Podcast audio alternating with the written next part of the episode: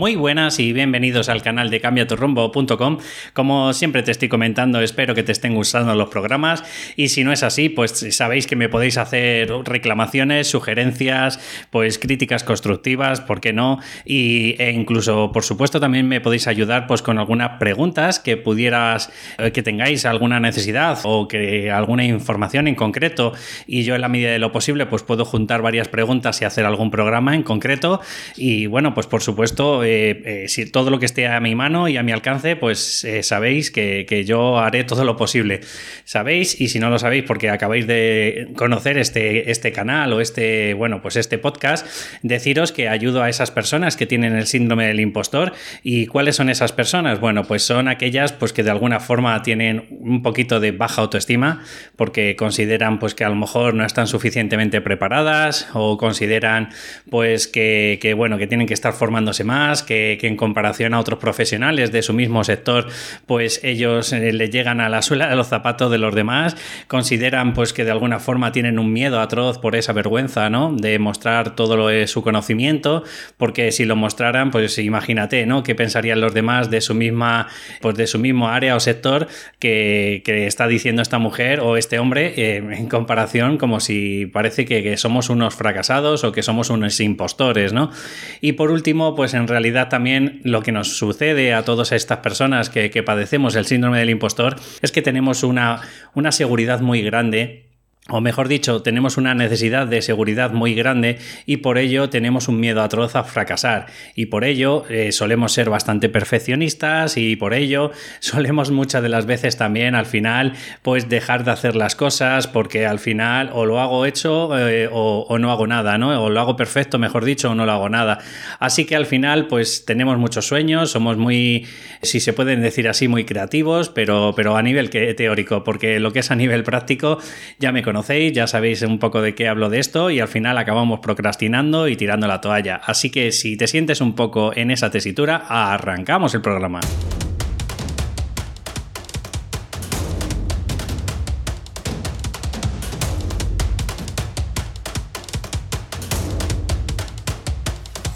Pues ya estamos otra vez por aquí y bueno, hoy en el programa de hoy quiero hablaros sobre el costo de oportunidad, que es un término pues sacado de economía, pero bueno, extrapolado un poco a lo que es el desarrollo personal y al coaching. Y me parece súper chulo el, programa que te quiero transmitir hoy, porque quiero un poco que, entiendas un poco los engranajes que tenemos a nivel psicológico y muchas de las veces en qué nos basamos a la hora de tomar una decisión o a tomar una acción o eh, elegir una de las opciones que tenemos frente, por ejemplo, a nuestro proyecto, ¿no? Seguro que si te ha pasado últimamente que tienes que tomar algún tipo de decisión para tu proyecto, para tu emprendimiento y creías que no era la correcta, pues seguro que no has parado de rumiar, ¿no? Y o probablemente, pues seguro que tenías un montón de, de alternativas y siempre llegas a la conclusión de que la alternativa que has cogido es la peor. ¿Te sientes un poco identificado?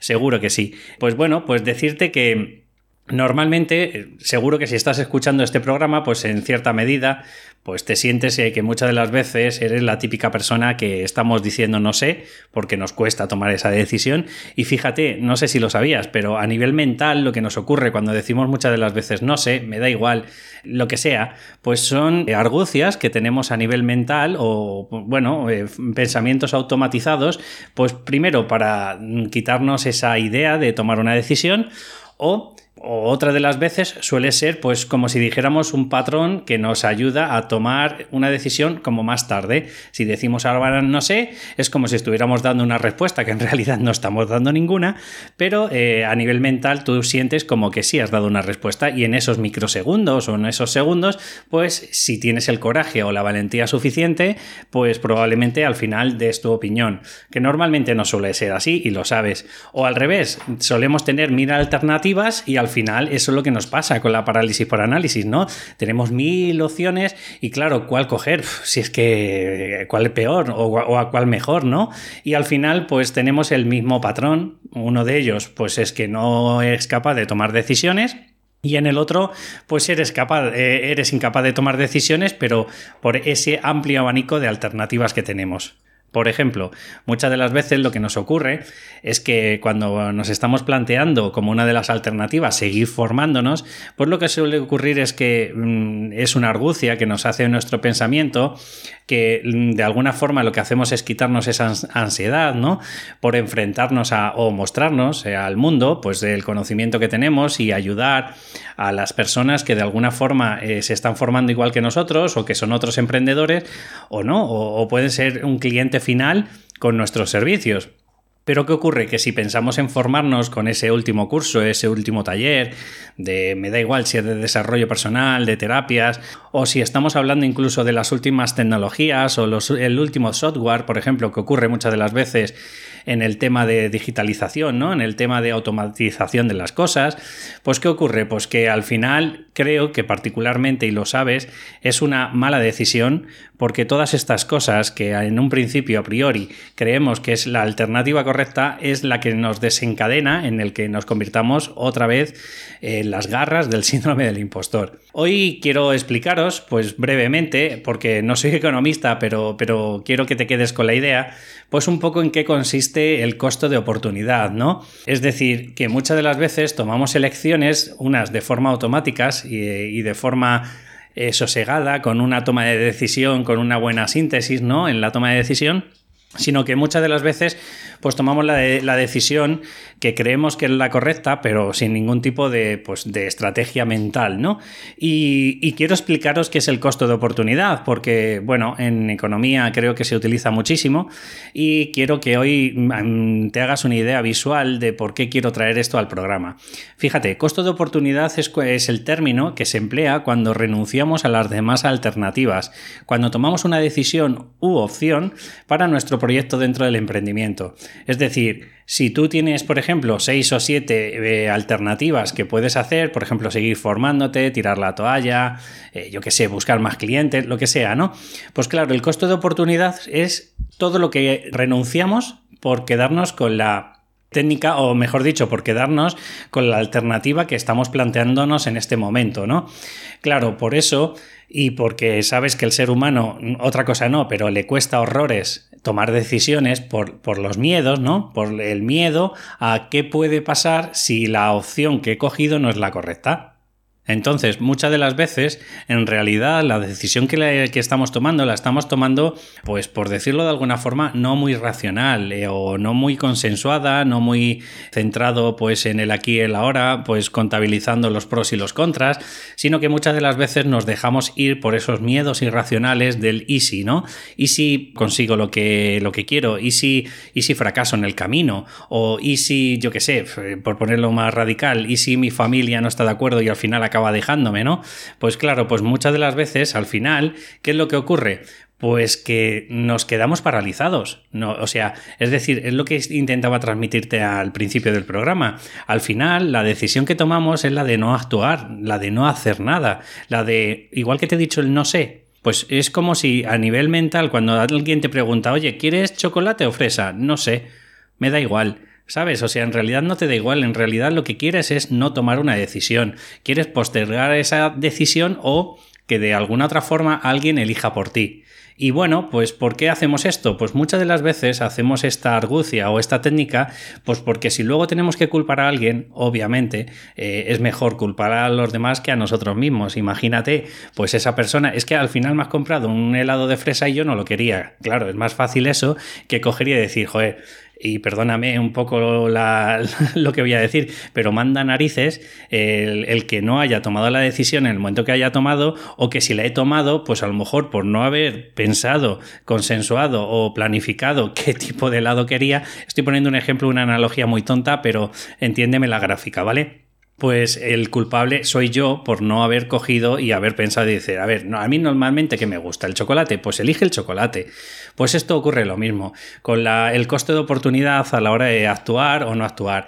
Pero el problema que hay es que muchas de las veces, ya os digo, que el miedo es muy paralizante. El miedo es un freno de mano, pues que muchas de las veces tenemos los emprendedores o los que tenemos ganas de emprender, porque ¿y si fracasamos y perdemos todo el dinero en el camino? ¿Y si fracasamos? Porque por lo menos tenemos un trabajo fijo y estable en el que más o menos, oye, pues podemos subsistir cada día. Pero ¿y si lo pierdo? Entonces, eh, este, esta toma, o mejor dicho, esta no toma de decisión, al final acaba conllevando, como hemos hablado en algún programa, eh, a la parálisis por análisis, en el mejor de los casos si tienes alternativas, si tienes muchas, pero si tienes pocas, al final acabas teniendo pues esa procrastinación o, ese bloqueo, ¿no? Y os cuento esto un poco porque muchas de las veces, sobre todo cuando es algo pasional, ¿no? Pues eh, tenemos en cuenta, pues Primero, por encima de todo, tenemos en cuenta solo al miedo.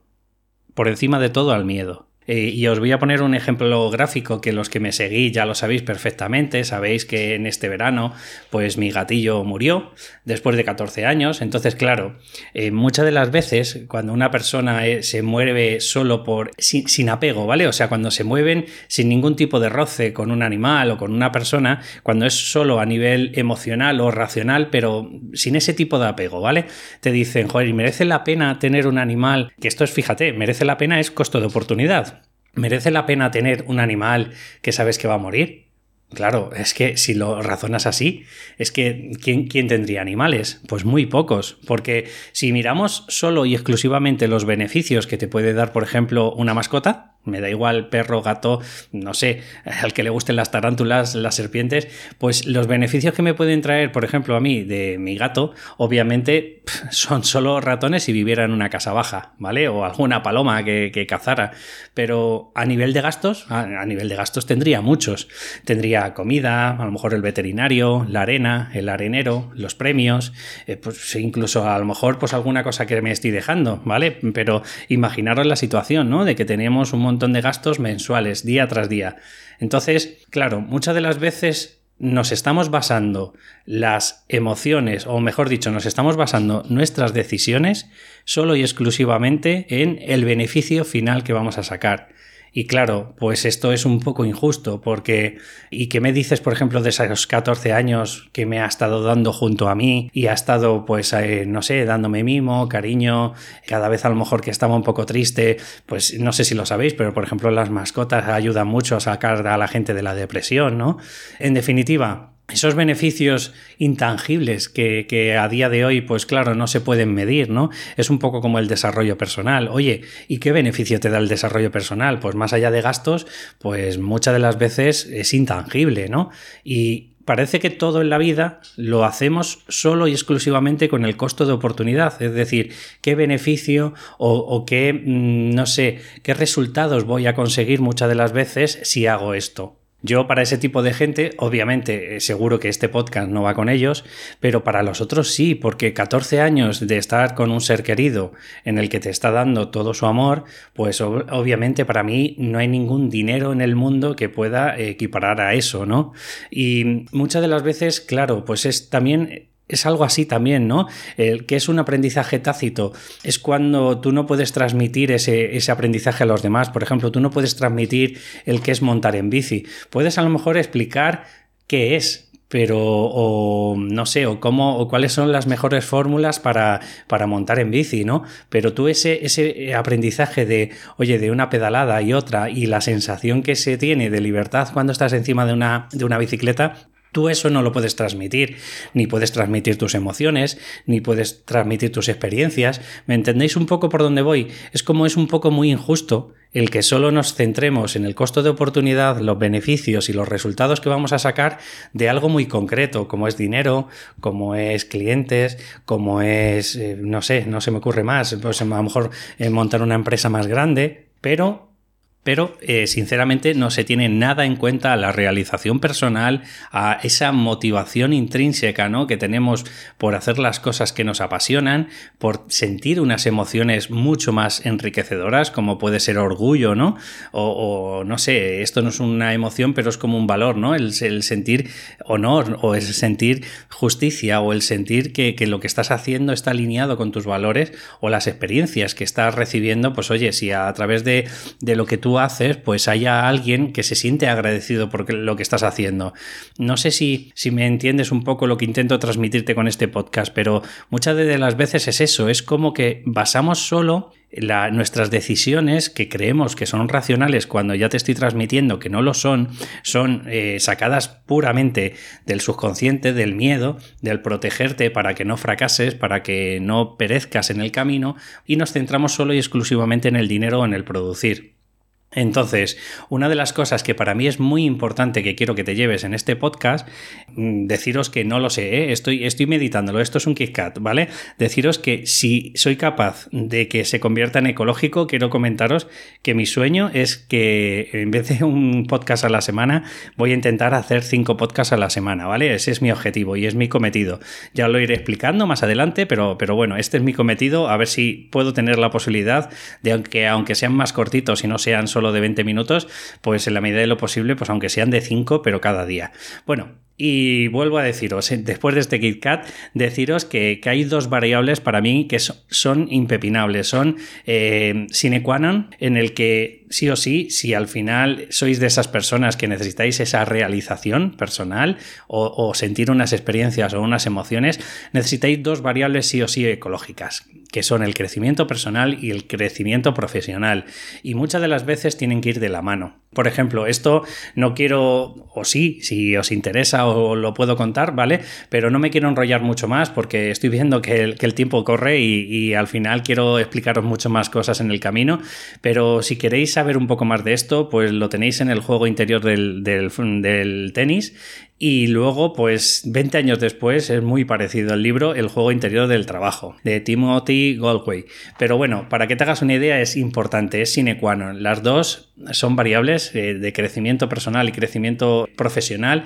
Muchas de las, de las veces tienen que ir a la par y no puede ser una crecimiento de la otra, ¿vale? Entonces, a dónde voy con todo esto, y después de lo que os he explicado de, de este aprendizaje tácito, es que no podéis comparar nunca el corto plazo con el medio y el largo plazo. Y es que esto no paramos de repetirnoslo y no paramos de hacerlo. Y aparte, quiero que también os llevéis otro tips, y es que, y seguro que ya me lo habéis escuchado ya unas cuantas veces, pero, pero quiero unificar todo esto, ¿vale? Es que repetimos y hacemos, y no paramos de hacer y, rehacer eh, las cosas que nos producen placer, como puede ser ese no sé, aunque no, lo, aunque no lo creas, ¿vale? Ese no sé es un aprendizaje automático que te está dando placer. ¿Cuál es el placer? No tomar decisiones. Y rechazamos lo aversivo, rechazamos lo que nos produce displacer. ¿Y qué suele ser eso? Pues probablemente si eres una persona que te cuesta mucho tomar una decisión, la pasas canuta. Y probablemente eh, si no es la decisión correcta, probablemente sufras en el camino y durante y después. ¿Por qué? Pues porque sueles mm, probablemente tener ansiedad y probablemente tienes encima ese pensamiento de culpa de habré hecho bien lo que tenía que hacer. Así que quiero que te centres que, en el que ahora eres suficiente y, quiero que en la medida de lo posible, si estás padeciendo el puesto de trabajo que no es el correcto, no es el que te gusta, pues quiero que, de alguna manera no, te, no te quites dolor. Fíjate lo que te estoy diciendo, ¿vale? No te quites dolor. Fíjate, em, una de las cosas, por no decir la única, que mueve al mundo es el dolor. Y después, por supuesto que sí, la motivación, pero primero es el dolor. ¿Qué quiero decir con todo esto? Pues que las personas cuando cambian es porque hay un dolor más grande. Es decir, como dice por ejemplo Tony Robbins, te dice que cuando una persona cambia es, es más grande el dolor a no cambiar que a cambiar. Te lo hago gráficamente. ¿Por qué no cambiamos? Pues porque tenemos un miedo atroz al cambio. Tenemos un miedo atroz al fracaso. Tenemos un miedo atroz al, o, vergüenza al que dirán de nosotros. Tenemos un miedo atroz a easy. Ese easy que te llevo transmitiendo durante casi 19 minutos. Bueno, pues a eso me refiero. Entonces, solo y exclusivamente cambiamos cuando el dolor a no cambiar es más grande que el dolor a cambiar.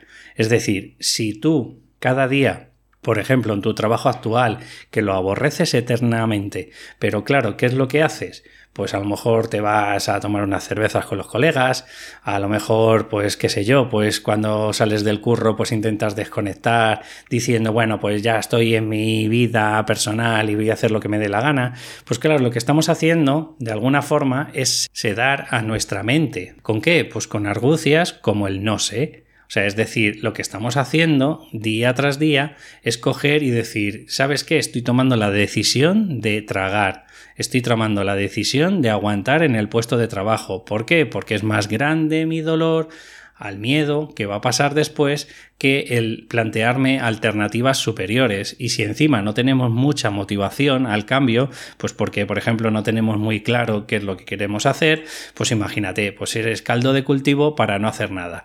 Que no, que resulta que ya tienes una formación, que ya sabes claro lo que quieres hacer, pero sigues teniendo un miedo más grande, pues normalmente probablemente tengas dos caminos. O estás picoteando un poquillo pues porque de alguna forma sientes que ese es tu camino, pero sigues teniendo mucho miedo, o al final acabas tirando la toalla. Es que no hay más. O sea, es que tarde o temprano tiene que haber una congruencia mental.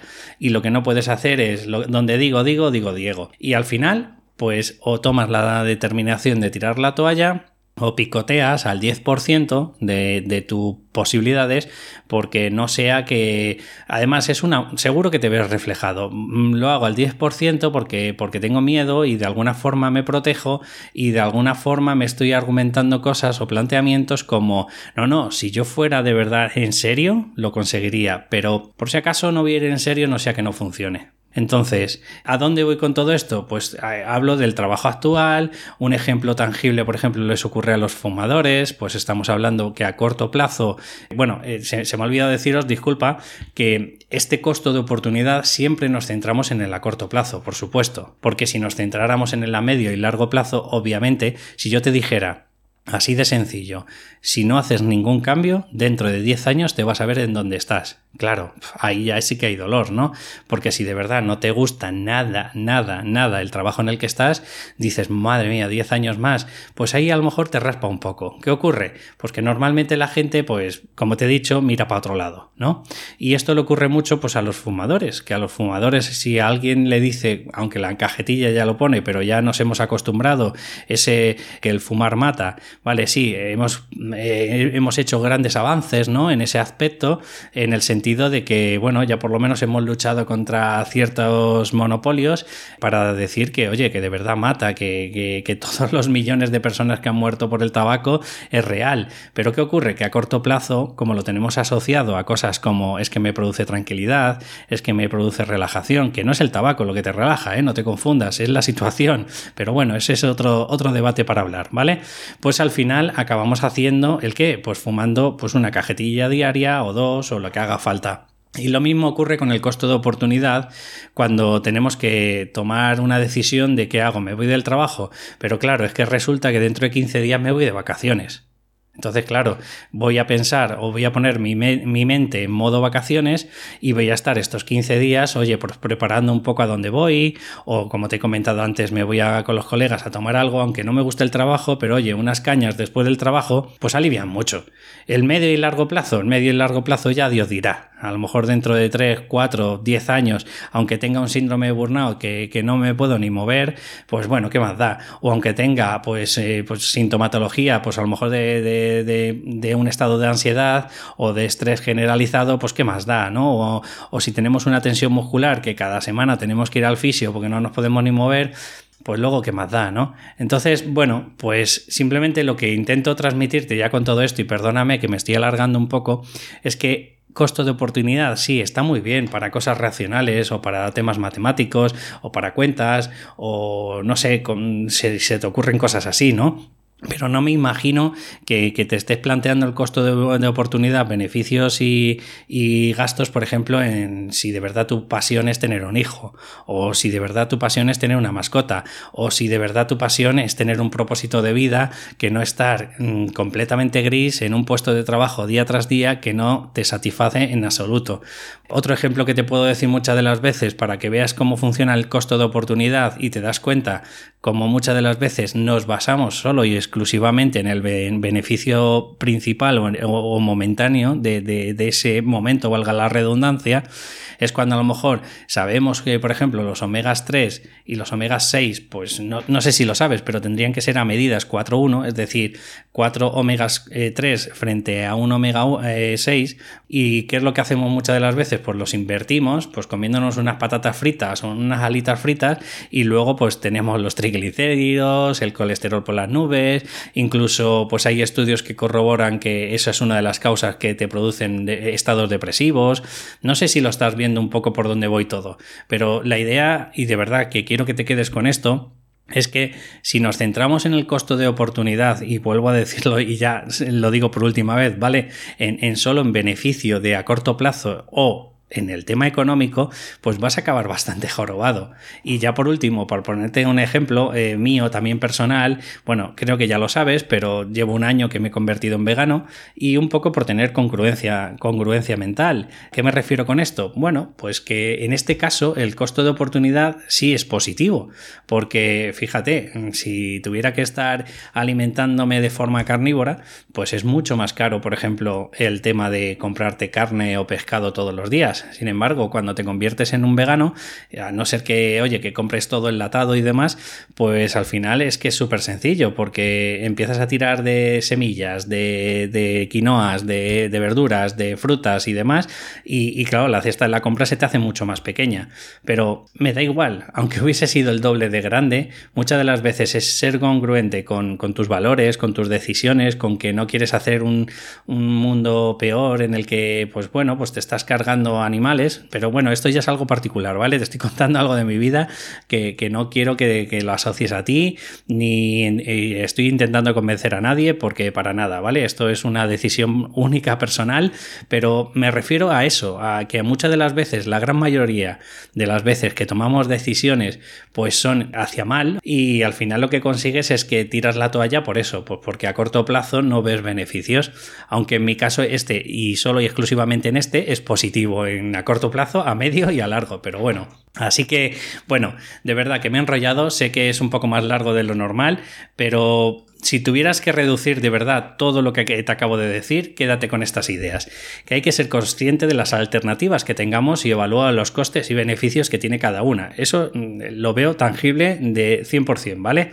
Pero que tienes que tener en cuenta este sentimiento eh, tácito, ¿vale? este aprendizaje tácito, como son las experiencias, como es el propósito de vida, y que no solo cuenta el producir, ¿vale? El tema económico y los beneficios y bla, bla, bla. Que no te centres en tu en tu proceso o en tu proyecto solo y exclusivamente a corto plazo, porque particularmente pienso que es injusto, sino que te centres a medio y a largo plazo qué es lo que vas a conseguir con ello.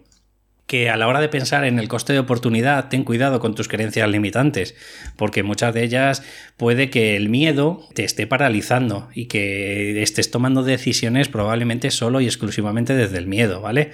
y que para que tu proyecto sea ecológico y dure en el tiempo, céntrate más en disfrutar y en crecer y no te centres solo y exclusivamente en el beneficio.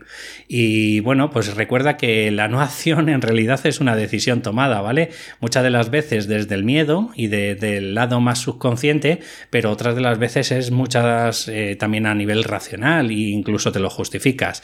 Y por último, que no pienses ni en costo ni en coste de oportunidad cuando se trata de un propósito de vida, porque puede que las alternativas más beneficiosas no te ayuden a autorrealizarte. O sea que está muy bien el tema de de, centrarte en, oye, pues en el dinero que me va a ocasionar este propósito de vida, este desarrollo, esta formación que estoy teniendo, incluso si al final acabas pues contratando un coach o un mentor o un terapeuta para ayudarte pues en algún problema emocional o lo que sea, pero esto no debería incluirse dentro del pack de costo de oportunidad, sino que más bien yo lo incluiría en el costo de propósito de vida, de que si no te gastas en eso, pues al final acabas estando amargado, gris y plano. Así que espero que te haya gustado el programa, sé que me he extendido, lo sé, pero de verdad creo que es bastante enriquecedor todo lo que te estoy transmitiendo y de alguna forma me conformaría con que te resonara un pelín, solo un pelín.